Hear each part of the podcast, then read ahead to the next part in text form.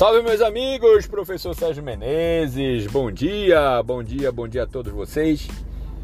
Bom dia àqueles que estão no trabalho já, né? Por que não? Já são 9h25 da manhã, numa segunda-feira, dia 6 de fevereiro de 2023. Gente, estou passando aqui com vocês para lembrar que nós estamos no segundo, no segundo mês do ano de 2023.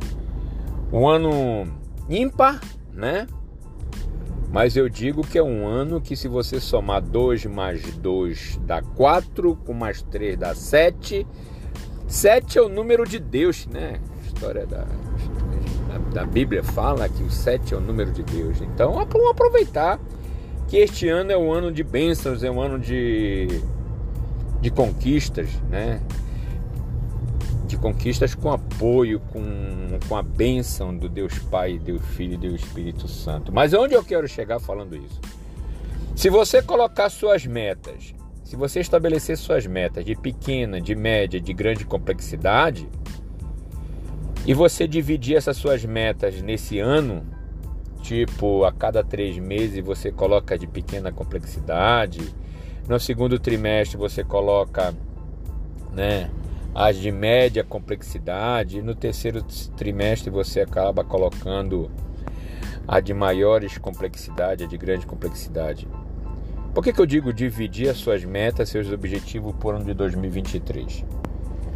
É você fazer uma listagem e fazer essa divisão. Porque quando você faz essa relação geral, com certeza absoluta, vai chegar um momento que você vai poder ver qual é a prioridade da prioridade e, e começar a fazer os trabalhos colocando a sua energia de uma forma controlada, de uma forma monitorada, para que você não perca energia, não perca motivação, não perca entusiasmo. Isso serve tanto para a sua vida profissional, como serve para a sua vida pessoal, né, para a sua vida do seu dia a dia. Então eu deixo aqui, eu trago essa, essa, essa pauta aqui para gente, para justamente a gente começar a pensar de que maneira eu vou alcançar os resultados que eu tanto almejo na minha vida, né? E se você puder também, né, faça uma, uma relação paralela, identificando é, como é que você vai alcançar as suas metas pequenas, as grandes e as médias de complexidade. Tipo, uh, quais são as ações que eu vou ter que fazer quando, em quanto tempo eu vou ter que fazer para alcançar essa meta, né? E qual é o esforço que eu vou estar utilizando? Vale a pena? Vai valer a pena eu fazer todo um esforço, um esforço gigantesco para uma, uma, meta, uma meta de pequena complexidade? Então, o que, que você quer? O que, que você busca? O que, que você está traçando para você para esse ano de 2023? Né? Lembrando que este ano nós só estamos começando, então você pode muito bem fazer um diferencial na sua vida.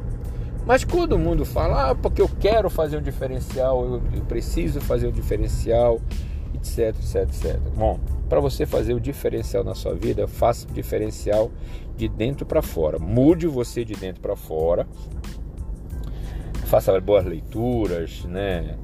É, não se prenda a matérias que não tragam valor para você, não tragam valor profissional, não tragam valor espiritual, por que não? Né?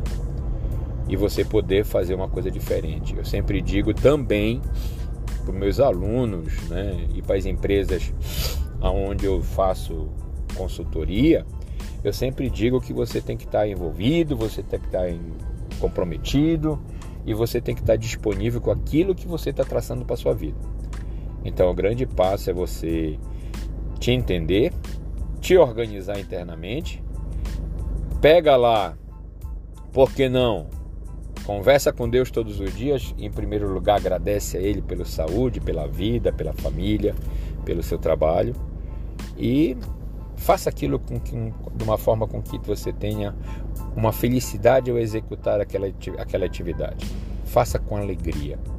A grande, a grande, eu digo sempre que a grande ferramenta, a grande mola propulsora, a grande turbina para você fazer a sua vida de, diferente para você conquistar as coisas boas, para você conquistar os seus bens que você tanto deseja, é você fazer com alegria, faça apaixonado pelo aquilo que você faz. Seja apaixonado pela sua atividade profissional, seja apaixonado pela sua atividade, sabe, qualquer atividade que você fizer. Seja um apaixonado. Porque eu tenho certeza que o apaixonado, o homem e a mulher apaixonados, né? Podemos dizer assim, ele busca inspiração onde todo mundo não vê inspiração. Tem gente que vê inspiração até numa fogueira, tem gente que vê inspiração numa cinza, tem gente que vê inspiração em tudo, num porte. Por que não? O porte é um objeto que permite que algumas conexões estejam a ele e traga luz. Olha só que romântico, olha só que bonito. Então, vamos fazer essa diferença, certo? Se você gostou desse nosso podcast, compartilhe com seus amigos, compartilha, vai com todo mundo. Porque não, não paga nada. E eu gostaria de pedir a você também que siga a gente no nosso Instagram, no Papo Reto com Sérgio Menezes.